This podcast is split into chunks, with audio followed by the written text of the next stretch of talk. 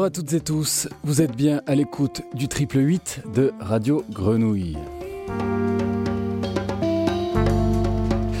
Voici un nouveau numéro d'Avoue le studio, une série de tête-à-tête au cours de laquelle une personnalité en invite une autre. Le temps d'une demi-heure, nous leur laissons le studio pour écouter leur échange. Et aujourd'hui, Philippe Foulquier, fondateur de la Friche Belle de Mai du théâtre Massalia, invite Nicolas Klaus, inventeur d'images en mouvement. Place maintenant à Philippe Foulquier et Nicolas Klaus.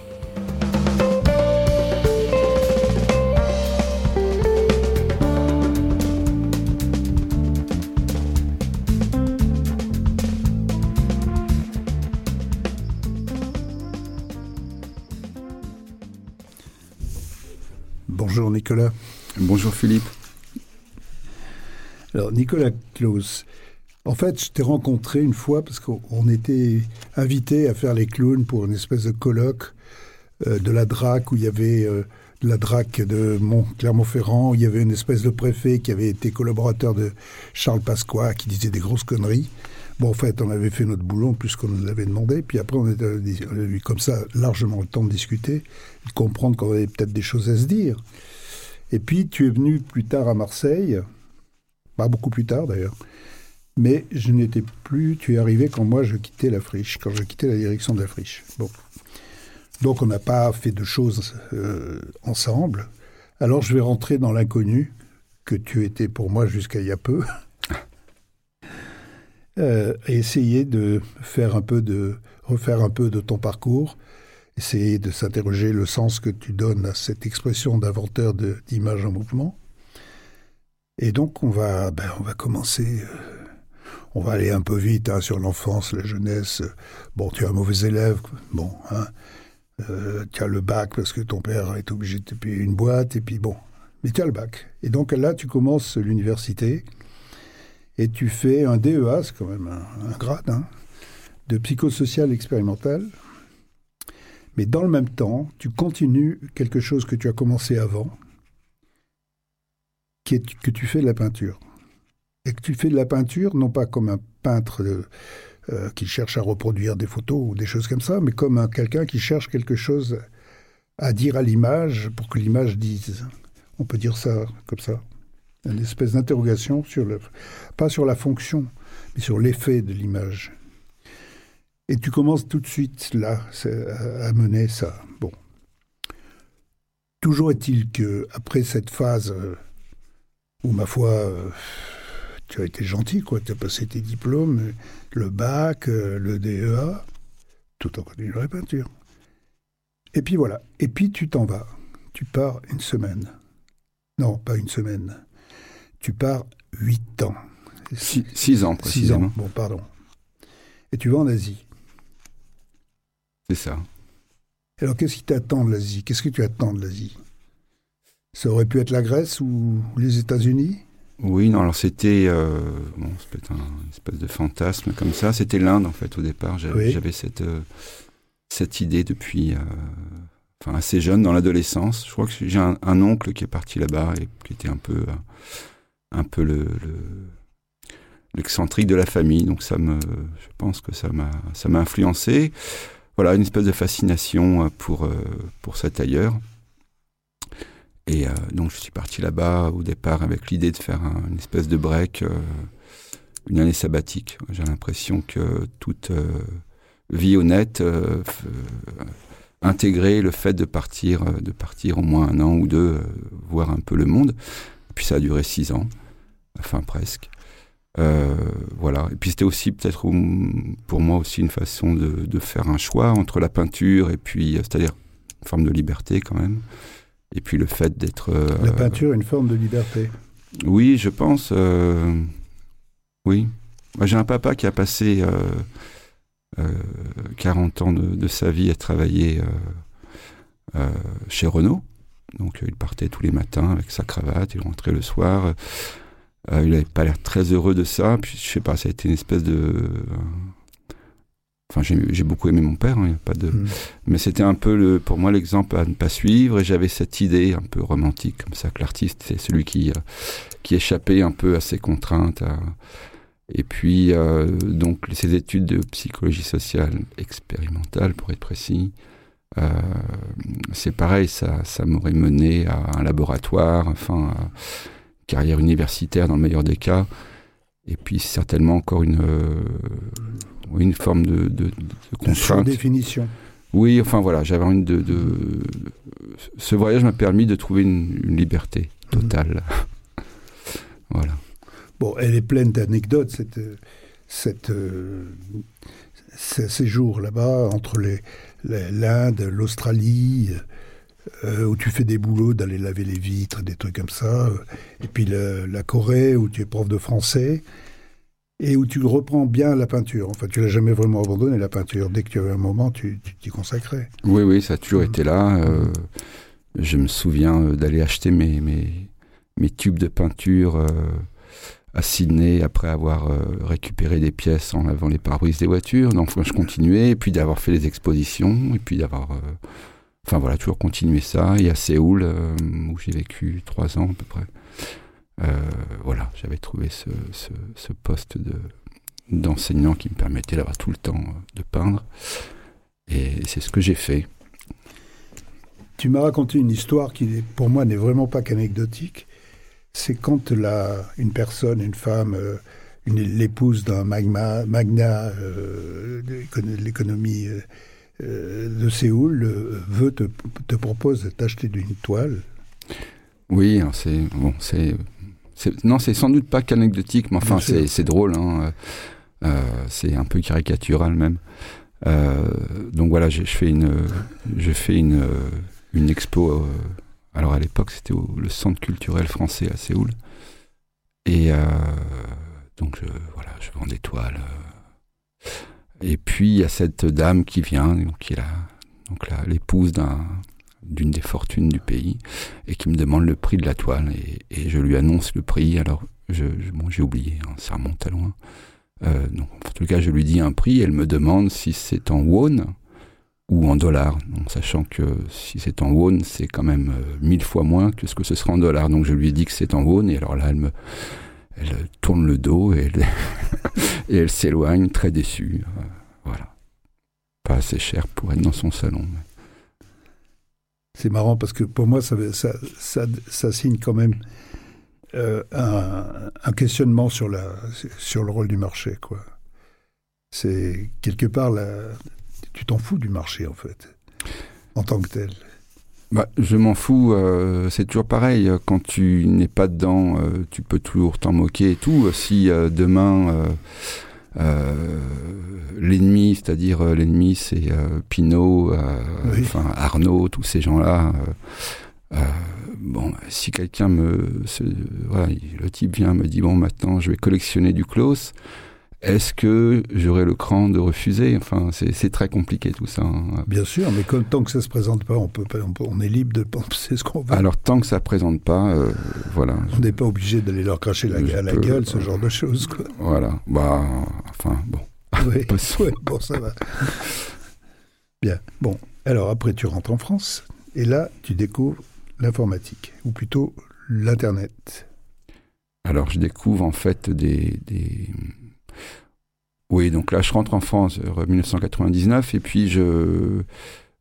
Bon, je, voilà, je fais encore quelques expos, tout ça. Je, trouve une galerie sympathique rue de Seine. Et puis, bon, là, j'ai une grosse euh, remise en question. Bah, justement, euh, le fait de revendre encore des toiles à des gens. Euh, enfin, j'ai un peu de mal à comprendre le sens de tout ça, finalement, de la destination de ces objets. Ils atterrissent chez quelqu'un. Euh, voilà, qu'il. Euh, enfin bref, toutes ces questions mm. sont assez euh, banales. Et donc je jouais une espèce de limite pour moi dans, dans l'exercice de la peinture et je cherche tout simplement d'autres d'autres d'autres outils, d'autres médiums. Et, et je sais vraiment plus pourquoi ni comment, mais je voilà, je découvre les, les, outils de création informatique en fait. Et là, il y a une, espèce d'évidence, un coup de foudre où euh, je, découvre des outils qui me permettent de travailler un peu comme je le faisais avec la peinture, par couche, par superposition de, couches. Et euh, bon, c'est le, c'est la, grande révélation, quoi. Voilà. Donc je, me, je m'engouffre. Euh, je, me souviens avoir passé deux ans à travailler au moins 16 heures par jour sur ces outils pour les apprendre, les comprendre et les détourner sans doute. Et puis voilà, créer des formes nouvelles à l'époque. Mais dans un premier temps, tu es plutôt d'un producteur de, de, comment on appelle ça, software? Alors euh, j'utilise des softwares, donc des logiciels, je les utilise et euh, à l'intérieur de ça, il y a euh, voilà, il y a des il y a du il y a du code, il y a de la programmation, donc je fais tout ça, il y a le, Enfin voilà, bon ça c'est c'est les détails pas très intéressants. Mais il y a un détail qui est intéressant dans cette période, c'est que tu as tu rencontres un succès auquel tu t'attendais pas du tout, du répondant quoi. Oui, bah là c'est. succès, c'est pas un succès marchand, mais. Non non, c'est pas un succès marchand, mais enfin ça me permet quand même d'en vivre assez vite et puis de d'avoir une visibilité. Disons que je, je, suis arrivé au bon moment, au bon endroit. Mhm. Enfin voilà, il y avait un engouement certain de de, des médias généralistes pour euh, la création, euh, ce qu'on n'appelait pas encore les arts numériques, on appelait ça, je sais même plus moi, euh, arts multimédia ou je ne sais quoi. Et puis surtout, d'un seul coup, il était possible de, de mettre des... Alors est-ce que j'appelais ça des œuvres? Je ne sais pas trop comment j'appelais ça, mais de mettre donc ces objets ces créations, je sais que c'est un mot que tu détestes, ces créations, euh, en ligne, de les mettre en ligne et d'un seul coup, donc ça c'est les années 2000, 2001. C'est pas moi qui choisis inventeur. Non, non. ça on pourra en reparler. Bon, euh, enfin voilà, donc euh, donc je peux mettre ces œuvres en ligne et d'un seul coup, bah, il y a une espèce de visibilité. À, à l'époque, ça intéressait tout le monde, c'était nouveau. je veux dire même même un journal comme le Nouvel Up s'intéressait à ces choses-là. Donc c'est avait une, page hebdomadaire qui parlait de ça. C'est quand même assez délirant. Donc voilà. Euh, et ça a été des années de, où j'ai créé beaucoup de ce que j'appelais des tableaux interactifs. Euh, interactifs, on peut comprendre, des tableaux, parce que pour moi, c'était encore la peinture, en fait. Euh, je crois que le mot art numérique n'existait pas encore, on n'était pas encore utilisé. Mais Il y avait moi, déjà interactif, quand même. Oui, l'interactivité, oui, bien sûr. Elle existait déjà euh, avant Internet. Et euh, en tous les ah cas, moi, je me définissais hein. comme peintre. Voilà, donc je savais plus comment dire, mais je disais, euh, je crois qu'à un moment donné, je disais peintre numérique. Ça ne voulait pas dire grand-chose, mais mais voilà, peintre en tous les cas avec des peintres sans pinceau. Hein. Ouh. Oui, alors cette, mais on va y revenir sur cette notion de savoir si tu es peintre oui. ou si tu es encore peintre, ou si tu n'es plus peintre. Enfin bon, on y reviendra. Parce qu'après, on va passer à autre chose. C'est-à-dire qu'à un moment donné, tu arrêtes l'interactivité et tu te mets à créer des, des, concepts, quoi. à inventer des formes. Oui, alors euh, bah, dans l'interactivité déjà, il y avait des, il y avait tout un travail sur la forme. Hein. Moi, c'est mon approche a été quand même très formelle. Je, je, j'étais pas trop dans la, dans le, fait de penser ce que je faisais. J'étais vraiment dans le faire et euh, et dans la recherche, la recherche formelle, on va dire. Oui. Euh, si voilà. Comme en peinture. Comme, oui, comme en peinture. Après, je pense qu'on peut aussi peindre en étant complètement conceptuel, mais bon, euh, en ce qui me concerne, c'était vraiment une recherche formelle. Et puis après un peu moins de dix ans, peut-être une petite décennie, j'ai j'ai abandonné les formes interactives qui m'intéressaient moins parce que c'est vrai qu'elles avaient été quand même très exploitées et puis très souvent, se retrouvait. Euh, enfin, je me souviens des festivals alors qui d'un seul coup se sont mis à, être appelés l'art numérique. Euh, bon, je, je me suis jamais reconnu sous cette étiquette-là, mais en tous les cas, par opportunisme, j'ai souvent montré mon travail dans ces contextes-là. Et, euh, et on se retrouvait souvent avec des formes interactives qui étaient, euh, voilà, avec des œuvres gesticulatoires, quoi, où on faisait danser le public pour qu'il euh, active quelque chose. Enfin bref, ça m'intéressait pas du tout. Euh, j'ai préféré me concentrer sur des formes plus immersives où euh, le, spectateur n'était pas perturbé, détourné par une interface. voilà. Et puis enfin, je fais la chronologie. Hein. On arrive à un moment donné où tu passes à cette autre forme. pas, c'est pas une autre forme, pardon cette façon de moins se préoccuper de l'interactivité pour plus commencer à travailler d'une part avec des gens, avec des, choses euh, de l'humanité, disons, et d'autre part en utilisant ce que tu as appris et ce que tu continues d'inventer pour les mettre dans des scènes qui sont des images, mais qui sont aussi des scènes. Est-ce qu'on peut dire ça comme ça? Oui, oui, c'est des scènes. Alors c'est vrai qu'aujourd'hui j'ai un, enfin j'ai engagé, euh, j'ai l'impression d'être dans une, euh, une, période de mon travail que j'aurais commencé en gros il y a huit ans, ouais, quelque chose comme ça, où je travaille effectivement beaucoup sur euh, bah, la figure humaine, on va dire. Il y a toujours des gens dans mes dans mes images. ça peut être du portrait, comme ça peut être des foules. je filme. C'est un travail qui est beaucoup plus axé maintenant sur la vidéo, mais c'est de la vidéo qui va être, euh, qui va se déployer selon une écriture un peu particulière, avec euh, beaucoup de, enfin l'utilisation de hasard. Je, travaille beaucoup avec des allers-retours dans l'image. Enfin, on, pourra détailler un peu, mais disons qu'il y a toujours cette figure humaine. C'est un peu comme si ces histoires de ces études dont on parlait de, de, de psychosocial c'est comme si c'était revenu d'un seul coup et c'est quasi de l'obsession. C'est vraiment de filmer les gens et euh, donc et des scènes. C'est pas tant la mise en scène, ça m'arrive de faire de la mise en scène quand je mets des gens dans les boîtes, par exemple. Mhm. On peut dire que c'est une forme de mise en scène, quoique. Et regarder plus près, ça peut être euh, peut-être des gens que je mets dans une boîte qui ont du mal à, à, se déplacer dedans et que moi je filme ça, je filme ces gens qui ont du mal à se déplacer dans une boîte. Donc finalement, est-ce que c'est en scène On arrive là à un certain degré de la euh, métaphore oui, qui, qui, n'a qu'une tradition artistique. Je veux dire, c'est pas, c'est même pas nécessaire de, la dire. Elle, elle, est là, quoi. Cette notion de métaphore, c'est-à-dire qu'il exprime quelque chose. L'enfermement, hein. Oui, oui, il bien exprime quelque chose qui est, qui est, qui, on s'en fout à la limite que de, de, de réduire à ça. C'est l'essence de cette expression qui compte, quoi. Oui, oui, après, oui, non, évidemment, ce que, enfin, ce que ça raconte, tout, tout, tout raconte euh, plein de choses. Hein. Il y a plein de. Enfin, en tous les cas, si je devais. Euh, je perds un peu le fil de notre discussion, mais si je devais euh, définir un peu là, ce, qui, ce qui se passe dans mon travail depuis quelques années, c'est c'est vraiment de saisir la surface des choses. Quoi.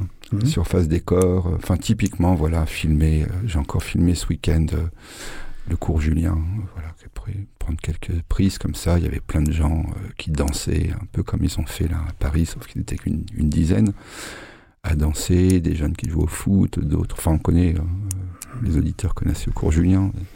C'est assez vivant. Et donc, je, le, principe de ce que je fais, je prends cet exemple peut-être pour expliquer un peu ce que je, je fabrique en ce moment. Donc, je filme, euh, je vais garder un, un, petit segment comme ça, temporel de 3-4 secondes. Et, euh, et ces 3-4 secondes, je vais les, avec donc une écriture qui passe par euh, des algorithmes, des choses comme ça, je vais faire en sorte que, enfin, je vais euh, déployer ces images à l'infini. donc là, c'est une série qui s'appelle Endless Landscapes, comme si ça c'était des, paysages. En fait, la vidéo devient un paysage et, on, et elle, avec ces jeux d'aller-retour, de, d'images qui se déplacent, de cadres qui se déplacent, de zoom. Finalement, on reste à observer c'est très contemplatif finalement. Hein.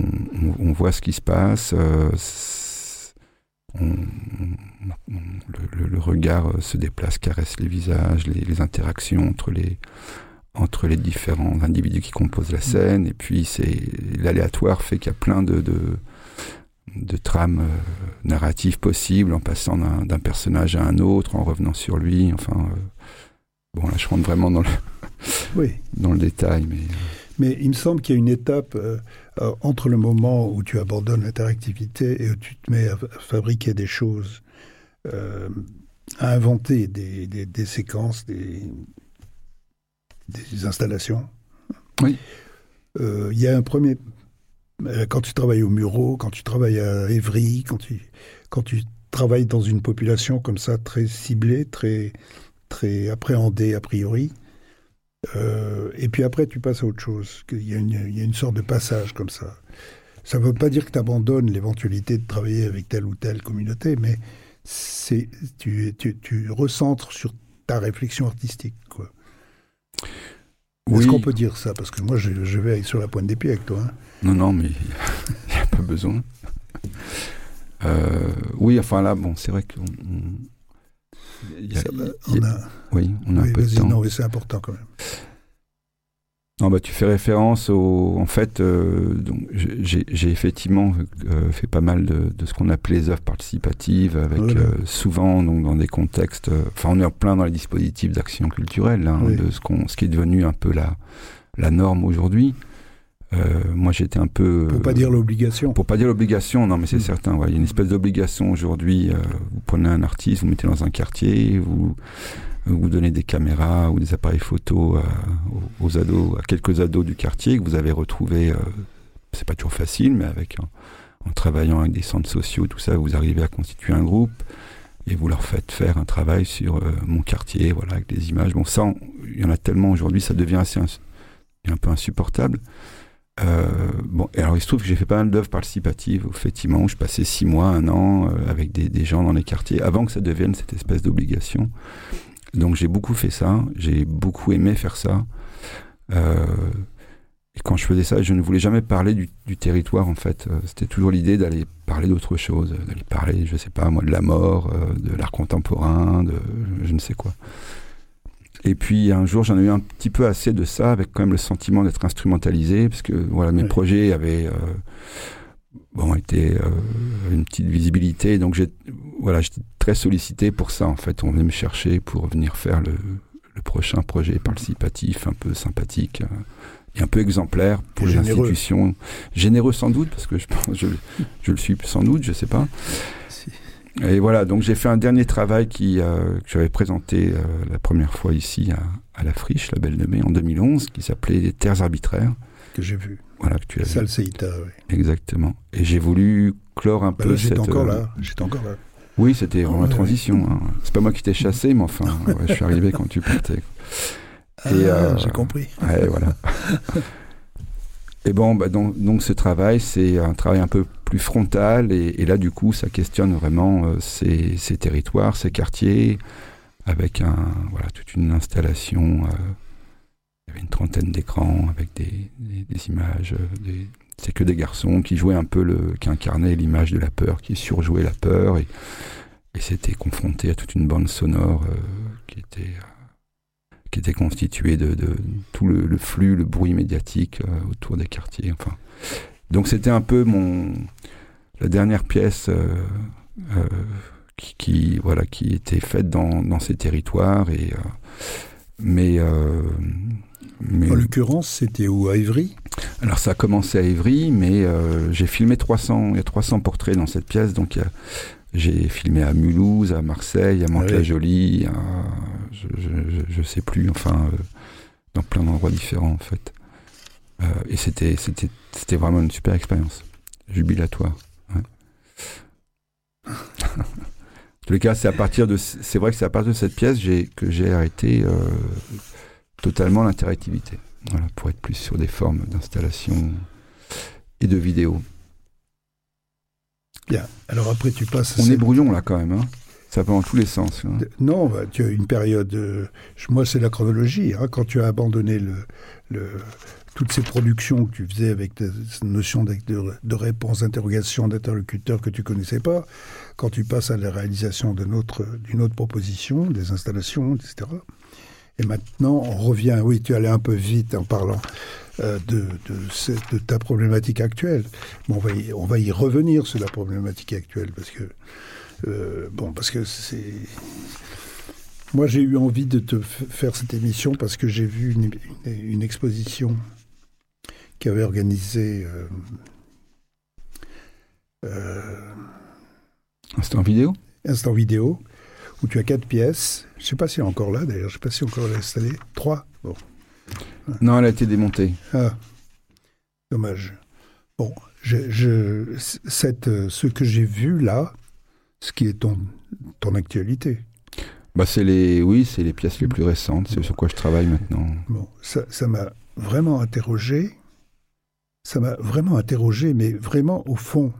C'est-à-dire, euh, comment, qu'est-ce que c'est ce, qu'est-ce que c'est cette manipulation d'image en fait? Mais j'aime pas trop le mot de manipulation, ce jeu plutôt, ce parcours d'image. Euh, et ça, parce que là, il n'y a, même pas de portrait, là, hein. il n'y a que, que, la peinture, quoi. Il n'y a qu'une image de peinture, disons. Bon.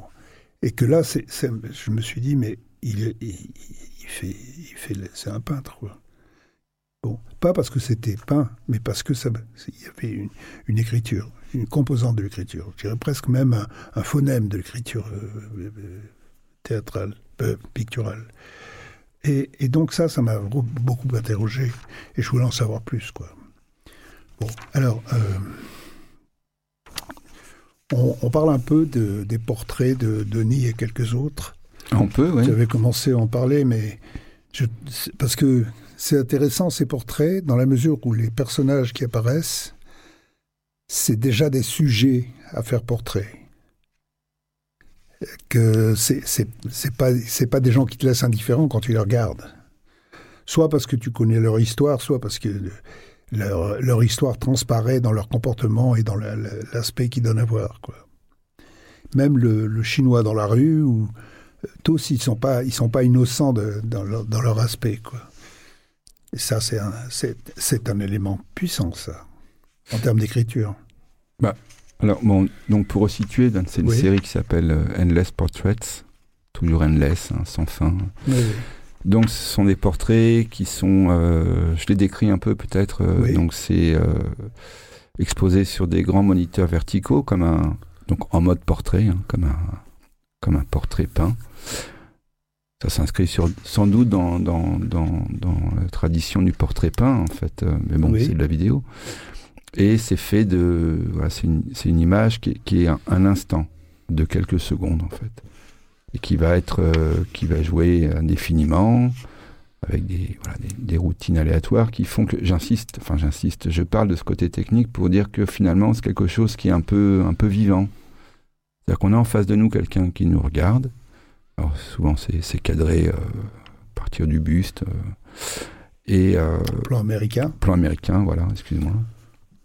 Et, et donc cette personne nous regarde et nous on la regarde. Et, et, et donc effectivement, il y a eu le portrait, il y a un portrait assez. parce qu'il a une tête incroyable, enfin une présence incroyable de Denis Lavant par exemple. Enfin, il y en a, il y en a d'autres.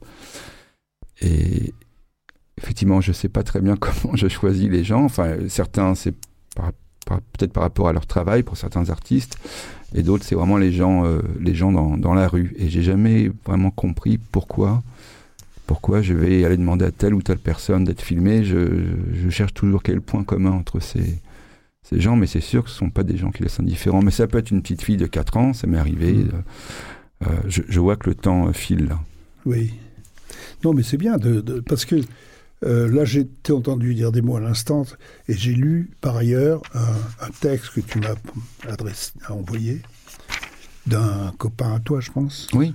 Qui s'appelle Mathias Yushchenko, qui est un Marseillais, et qui est philosophe, mais aussi euh, dans le spectacle. Je ne sais pas ce qu'il fait dans le spectacle, il est dramaturge. Ah non, il est, il est, il est philosophe, mais il, euh, il collabore souvent avec des, des, Ça peut être des compagnies de danse, enfin des, des artistes. Oui. Cadence, c'est une compagnie de danse alors là, je connais pas le travail qu'il a oui. fait avec eux. Je, je sais qu'il a fait avec d'autres, mais bon, je vais pas parler pour lui. Ça, je. Oui. Mais en tous les cas, bon, c'est quelqu'un qui, qui, se, qui aime bien décortiquer les, les œuvres qui l'interpellent en tous les cas, et qui, moi, m'a permis de comprendre un peu mieux ce que je fabriquais. Alors, il dit, j'ai noté quelques-unes des, des, des, perles qui sont dans ce texte parce que c'est un texte assez long. C'est pas, c'est pas une critique de presse, c'est une analyse quoi. Et donc, euh, j'ai pas tout lu, j'ai pas, pas, pris le temps de lire tout ça. J'ai lu quand même des choses qui m'ont absolument fasciné. Par exemple, je lis ça, hein, le mélange entre l'aléatoire et la prévision qui rend possible la composition et l'écriture. Et ça, c'est une, une lumière sur ce que tu fais qui est formidable, quoi. C'est-à-dire que euh, là, je pense que toujours c'était ça. Le souci de l'écriture de la composition, qui sont exactement les règles de la peinture, sont, sont, sont là, s'expriment à travers dans ce qu'il dit. Et puis, alors, il y a bien sûr l'aléatoire et le prévision, ce que tu sais et ce que tu sais pas encore. Bon, et ce que tu découvres aussi. Bon, et, là, je, moi, ça, je vibre ces phrases comme ça parce que euh, j'ai quelques conceptions sur l'art et je me dis que c'est fondamental ce genre de choses. Il y a à la fois de la rigueur et de la liberté, quoi. C'est ça qu'il dit. Il, il, dit un autre truc, et tu, tu as parlé de vivant justement. Ça s'écrit, c'est écrit, et pourtant ça se réécrit. Alors c'est pas des jeux de mots, c'est pas un couillon, il sait ce qu'il dit. Sans, sans cesse, ça se réécrit sans cesse, jusqu'à nous donner l'étrange impression du vivant. Alors bon, moi je pense à Léris qui parle de Bacon, Bacon hein, tu vois. Bon, euh, c'est-à-dire que cette étrange expression du vivant que doit donner la peinture. Je veux pas ramener à la peinture, non, mais, non, mais, c'est toi qui nous y ramène. tu fais bien. Après, il pointe quelque chose, effectivement, dans ce travail, il y a, il y a une... c'est pour ça que je suis toujours un peu gêné dès que je parle de technique, parce que euh, c'est chiant la technique. Oui. Mais en même temps, cette notion d'aléatoire, elle est, elle est fondamentale, parce que moi, ça me permet de faire des œuvres qui sont, ne sont pas euh, figées, quoi. Et c'est toujours des œuvres qui sont ouvertes, où il y a plein de possibles. Et, euh, et, moi, je suis, enfin, comme c'est aussi assez banal de dire ça, mais je suis le premier spectateur de, de ce que je crée, c'est-à-dire que cet aléatoire me, me fait découvrir euh, plein de possibilités dans comment ces images bougent et qu'est-ce qu'elles nous racontent. Et, et, et, voilà. Et donc, cette observation, cette fascination que je peux avoir quand je suis dans la contemplation de, dans l'espace public, simplement, de voir des gens sur une place comme c'était le cas ce week-end au cours Julien. Et bien là, d'un seul coup, voilà, ce qui, ce qui s'est passé, ça devient autre chose. Mathias écrit ça quelque part, il le dit très bien, il dit que il, parle du geste et il dit que le, geste perd de sa destination initiale, qu'il devient autre chose. Oui, mais c'est parce que c'est pas le geste qui compte, ce qui compte c'est le temps. Ah. C'est le devenir. C'est ça, hein C'est ça. Et il y a autre chose derrière, c'est que c'est le devenir qui est destiné, c'est-à-dire que c'est fait pour être vu, pour être partagé. Et c'est conçu pour être partagé. C'est-à-dire, il n'y a pas le souci autonome euh, de, je suis dans mon coin, je prépare et après je montre. C'est s'il faut en passer par là. Mais il y a un moment donné où la, présence euh, euh, du, destin de cette œuvre va, on va l'appeler œuvre, va, rentre en jeu quelque part. Et alors lui il dit un truc comme ça, au royaume du devenir et de l'aléatoire, chacun a sa chance. Et moi je trouve ça merveilleux parce que ça parle vraiment de la liberté qu'on peut avoir devant ce que tu fais, tu vois. Oui, c'est beau, c'est un très beau texte. Hein. Je... D'ailleurs, je, s'il écoute, Mathias, merci encore pour ce beau texte qu'il a écrit il y a, il y a cinq ans, je crois, à propos de l'installation qui s'appelait Agora. Oui. Voilà, que j'avais présenté aussi, euh, notamment à la friche. Alors maintenant, d'abord tu es Marseillais. Depuis dix ans. Dix ans. Mhm. On dit pourquoi tu es Marseillais? Euh, oui, bah, moi ça m'intéresse pour pour mes parce que j'en ai marre des gens qui disent qu'ils aiment Marseille. Voilà, c'est tout. Non, mais moi je suis marseillais euh, bah, aussi. C'est un peu c'est un peu idiot. Je suis enfin déjà il y a eu j'ai été invité donc par euh, des gens à la friche en l'occurrence Zinc à l'époque oui. sur une, voilà, une résidence d'un an pour un travail qui s'appelait Or Not Toupie. C'était en 2009 je crois. Et puis donc voilà ça a été le ça m'a permis de connaître un peu la ville. Et puis, euh, allez, je veux le dire, c'est un peu une blague, mais euh, quand j'ai voulu, euh, j'ai voulu avoir un enfant, j'habitais la région parisienne. Ma femme, qui est sicilienne, me dit "Écoute, il y aura pas d'enfant dans le Nord. Si tu veux un enfant, il me faut la mer et le soleil." Alors voilà, ça s'est passé comme ça. Et maintenant, je suis papa d'un Marseillais qui a qui a 9 ans et qui s'appelle Antonin, comme un prénom du cru. voilà, tout est dit. Et tu as connu Mathias parce que toujours à propos de cet enfant qui t'a fait venir à Marseille parce que Mathias avait aussi un enfant et vous avez vous êtes rencontrés chez la sage-femme. Exactement, exactement. Et puisqu'on dit tout, qui est aussi la, sage-femme de d'un autre enfant qui est né exactement au même moment, qui est la petite fille de mon cher ami euh, Étienne Ray. Ah. Étienne Ray, voilà, qui m'héberge dans son atelier depuis pas mal d'années. Merci Étienne. Euh, donc maintenant, tu prépares quelque chose. Tu as, tu t'es jamais allé en Afrique Sauf des voyages, pour le boulot, je veux dire. Euh, enfin, l'Afrique, en tous les cas, euh, comment on dit, subsaharienne, non, jamais. Non, jamais. Donc là, c'est avec Julie Kretschmar. Tout à fait. Que tu vas partir, enfin, c'est avec elle, c'est elle qui te demande. C'est elle qui m'envoie. Je pense que je vais y partir seul. Et je pars 15 jours donc à, à Brazzaville, euh, faire une résidence. Voilà, je pars avec ma caméra et je vais observer euh, et, et, voilà, inventer quelque chose. Je ne sais pas encore quoi, mais enfin, en ces temps de, de, de confinement, c'est je suis impatient de, Oui. de partir et de. Enfin, je ne veux pas en dire plus parce que pour l'instant, tout est encore. euh, Enfin, je pars, c'est sûr, mais je, ce que je vais y faire, je, je, je n'en sais rien, mais, mais j'en ferai quelque chose. Oui. elle, te fait confiance, nous aussi. Oui. Julie Kretschmar, c'est la directrice fondatrice de, des bons publics qui est installée à la friche depuis quelques années, après mon départ, et qui programme beaucoup et qui mm, fabrique beaucoup de travaux, d'échanges avec des compagnies de théâtre, euh, de danse aussi, euh, peut-être de plus en plus des gens qui font des, des- de la peinture La peinture en mouvement. euh, en mouvement. Et euh, à la fois des Marseillais, des Français et des pays, euh, d'autres pays, particulièrement les pays arabes, mais pas seulement. Donc elle a, elle a un backstage de d'activités comme ça qui lui a permis de gagner quelques considérations pour ce travail qu'elle a mené seule, pendant- enfin seule. Elle n'a pas été seule, mais elle a, elle a, elle mené envers et contre tout. C'est c'est une fondatrice. quoi. C'est-à-dire qu'elle va, elle va au bout de ce qu'elle veut faire. quoi. Et puis, c'est les rencontres à l'échelle. Oui, oui, oui, c'est c'est ça, c'est important ça. Bien, alors, euh, ben, bon voyage. Merci, Philippe. Euh, C'était à vous le studio que je partage aujourd'hui avec euh, Nicolas Klaus. Alors retenez ce nom parce que c'est c'est sur Instagram à ce nom simplement qu'on qu'on- qu'on voit beaucoup de choses qu'il propose et qu'on peut regarder très facilement. Voilà. Il n'y a pas que les expositions, où c'est très bien de les voir en exposition, mais c'est aussi pas mal de se renseigner et de s'intéresser à ça. Euh, ben, au revoir, euh, salut à Gilali qui a assuré la technique. Merci, merci beaucoup. Au revoir.